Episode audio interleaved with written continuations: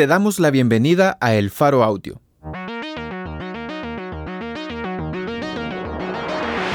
Ahora puedes escuchar nuestros reportajes en el momento que más te convenga. Sigue nuestro canal en tu plataforma de podcast favorita y no te pierdas las historias importantes de Centroamérica.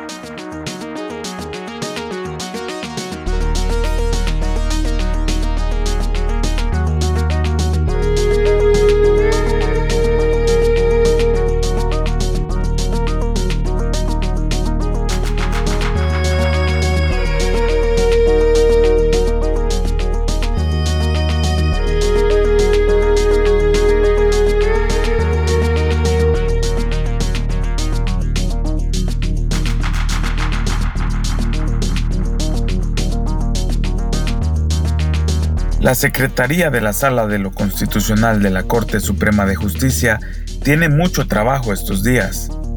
En la primera planta del Palacio de Justicia, en el centro de gobierno, al habitual tumulto de abogados que van y vienen presentando escritos de todo tipo, se suma un grupo de visitantes muy poco acostumbrado a trámites judiciales. Yo ni sabía de este tipo de recursos que hay. El abogado de la Procuraduría no me dijo que se podía hacer esto, dice Maricela Hernández, una vendedora del mercado de San Martín, que llega a la ventanilla de la sala una mañana de mediados de julio para entregar un escrito con el que pide la liberación de su hermana. Su hermana, dice Marisela, fue detenida el 7 de junio, está embarazada y quedó detenida en una delegación policial después de que unos agentes la citaran para supuestamente entrevistarla por un crimen en el que ella era víctima. A mi hermana le mataron hace poco a otro de sus hijos y con la excusa de entrevistarla para la investigación la citaron y ahí mismo quedó detenida. Eso es injusto, dice la mujer. Ella, como tantos otros, recibió por parte del Estado un defensor público sobrepasado de trabajo y que no le mencionó nada de los habeas corpus. Si está aquí en la ventanilla de la sala, es porque vio noticias donde hablaban de ese tipo de escritos y luego supo de compañeros vendedores que se habían asesorado con un abogado para presentar uno de esos recursos. En lo que va de 2022, la Sala de lo Constitucional ha recibido 1.090 denuncias como las que esa mañana de julio ha presentado Marisela.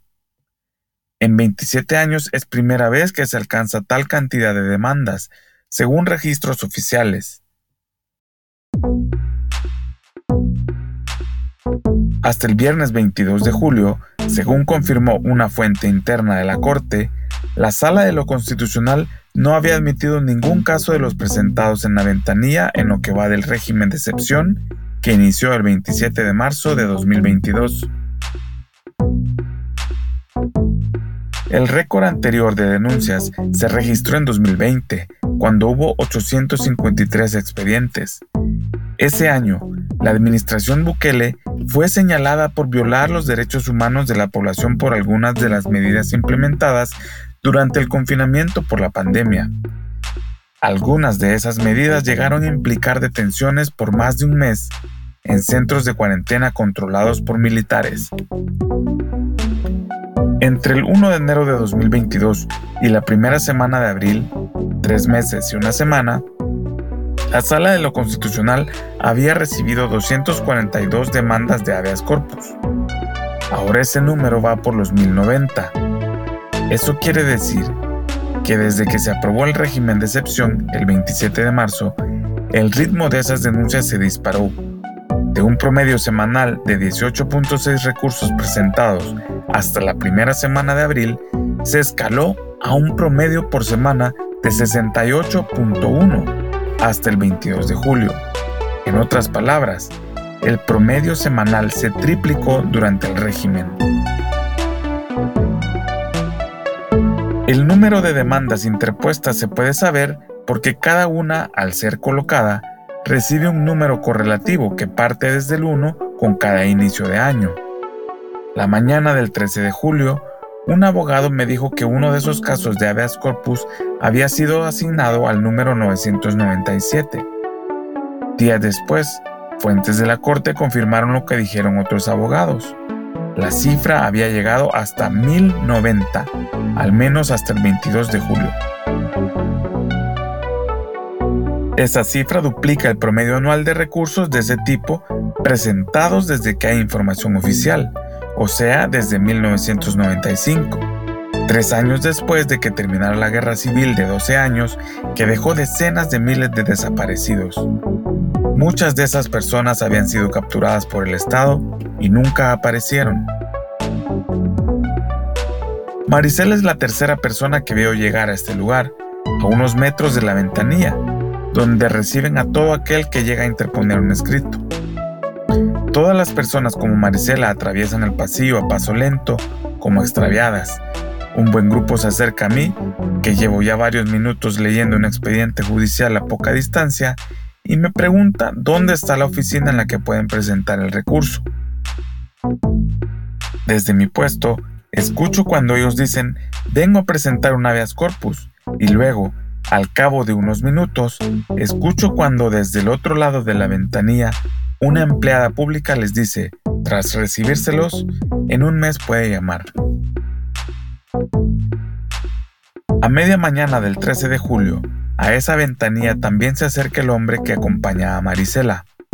Se llama Maximiliano Vázquez, también es vendedor de San Martín y también viene a interponer su propia queja. Dice que su hijo fue detenido hace un mes mientras trabajaba en una peluquería y que solo sabe que lo tienen en el centro penal La Esperanza, conocido como Mariona. Después llega una mujer proveniente de Guarjila, Chalatenango, para denunciar que unos policías detuvieron a su esposo mientras él andaba trabajando con su motocicleta.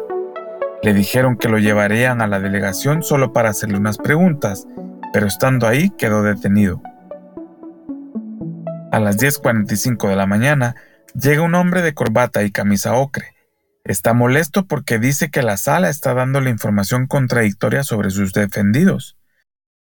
Estoy a punto de preguntarle si es un abogado de la Procuraduría, pero me contengo cuando el hombre suelta un grito desesperado. Es una pesadilla esto, exclama mientras guarda de golpe los últimos papeles y se va. En un espacio de dos horas, unas 15 personas llegaron a la misma ventanilla. Es un ritmo sin precedentes.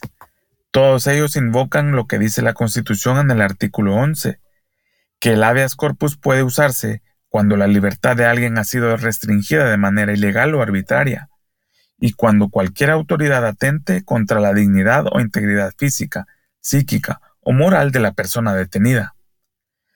Los recursos se presentan con la esperanza de que la sala pida informes a las autoridades involucradas y para que eventualmente emita una resolución que podría ir en el sentido de declarar al lugar la exhibición personal. A pesar de la eliminación de garantías durante el régimen de excepción, las capturas aún deben seguir el debido proceso, y si la sala detecta alguna violación, la detención podría ser declarada nula y el reo debería ser liberado.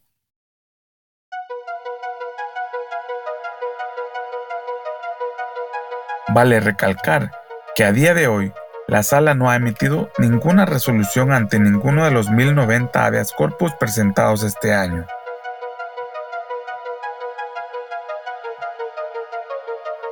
Si el ritmo se mantiene como estos últimos meses, el año cerrará con más de 2.100 demandas de habeas corpus.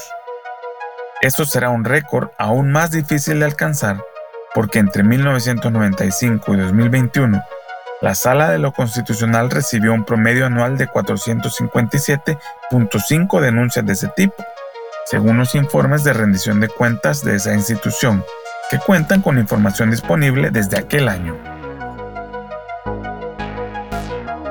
Eso quiere decir que sin que haya terminado 2022, la cantidad de denuncias es ya más del doble del promedio anual de los últimos 26 años, un 138.45% más. A diferencia de lo que ocurre en la sala, hay juzgados de menor rango que ya admitieron a trámite algunos recursos de habeas corpus, pero estos son una cantidad mínima según un reporte de la Oficina Anticorrupción de la Fundación Nacional para el Desarrollo, ALAC Funde, solo 8 denuncias han sido admitidas en estas cámaras de segunda instancia en todo el país, que es donde la ley también permite que se denuncien los habeas corpus. No todas las demandas podrían provenir de casos relacionados a detenciones en el régimen de excepción, pero especialistas consultados consideran que lo lógico es que la gran mayoría de ellas sí estén vinculadas a estos meses en los que cualquier soldado o policía ha podido detener a quien considere sospechoso y encarcelarlo por hasta 15 días sin ver a un juez. Esto ha levantado alertas en instituciones de derechos humanos como la Comisión Interamericana de Derechos Humanos, CIDH, del Sistema de Estados Americanos, OEA. Instituciones especializadas como Human Rights Watch o como la Washington Office for Latin America, WOLA, también han criticado esta medida, calificándola de violar el Estado de Derecho. El aumento en las demandas de habeas corpus no solo indica ese incremento respecto de años anteriores, sino que también es un síntoma de la violación masiva de los derechos a la libertad personal y a la dignidad de las personas provocadas por el régimen de excepción, dice Alfaro Sandra Santos, catedrática de Derecho Constitucional de la Universidad Centroamericana José Simeón Cañas Uca y ex coordinadora de la Sala de lo Constitucional. Si la Sala guarda silencio sobre estas demandas, o si las rechaza masivamente sin tomar en cuenta que este régimen viola derechos desde su adopción en marzo y que se ha prorrogado inconstitucionalmente, querrá decir que el habeas corpus en El Salvador es una garantía procesal suspendida, lo cual va en contra del derecho internacional de los derechos humanos, agregó.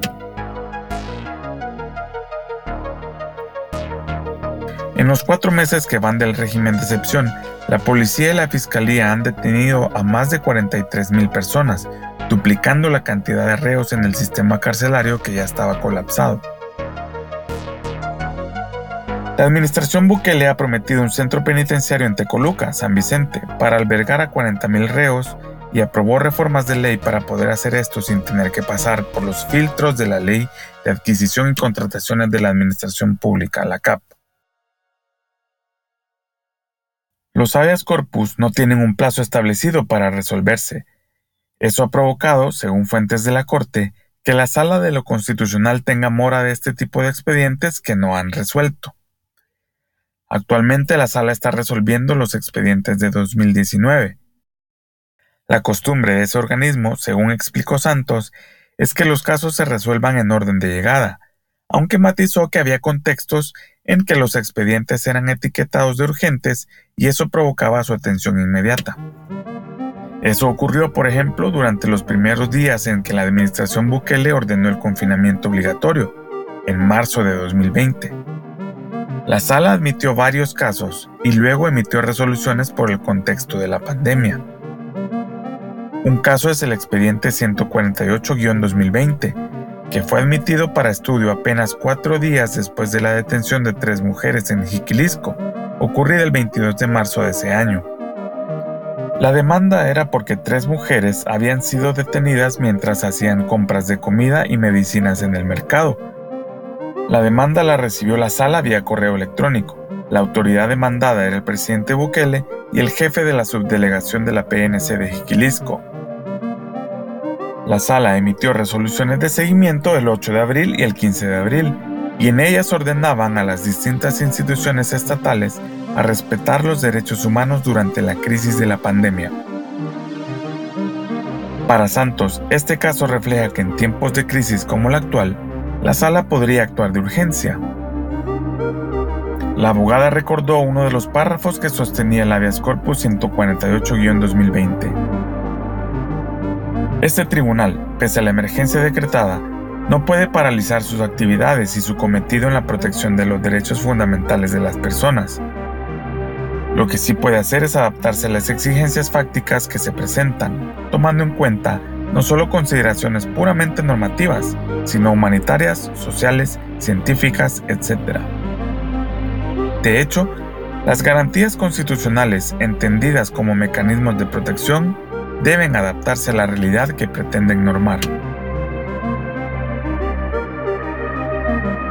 Desde el 1 de mayo de 2021, La sala de lo constitucional está tomada por magistrados impuestos por la Asamblea Legislativa controlada por Bukele.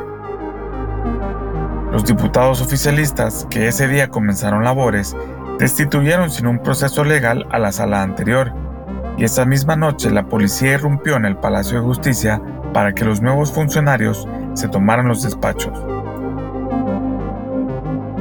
Hasta la fecha, existen más probabilidades de que los recursos de habeas corpus prosperen en tribunales que no sean la sala de lo constitucional, aunque es aquí donde se denuncia la mayoría de casos.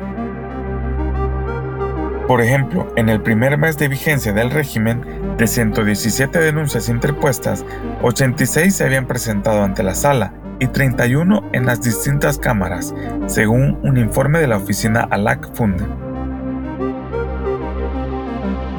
En la ventanilla de la sala, no todos se atreven a hablar de sus demandas. Dos hombres que llegaron a interponer una denuncia el 13 de julio dijeron que no querían hablar con periodistas porque eso solo podía meterlos en problemas. Mire, esto es una injusticia lo que le han hecho a nuestro familiar. Ya lleva 17 días detenido, pero si hablamos con periodistas solo significaría exponernos, y eso puede ser contrario a lo que queremos para él, dijo el más joven de los dos denunciantes.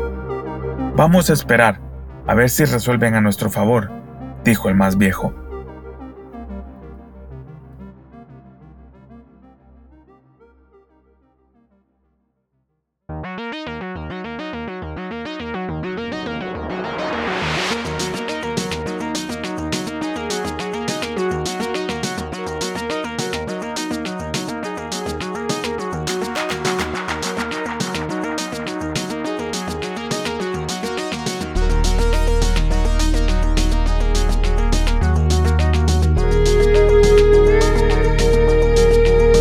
Gracias por escuchar esta historia. Si te parece valioso nuestro trabajo, apóyanos para seguir haciendo periodismo incómodo. Sé parte de nuestra comunidad Excavación Ciudadana desde un dólar a la quincena. Ingresa a apoya.elfaro.net.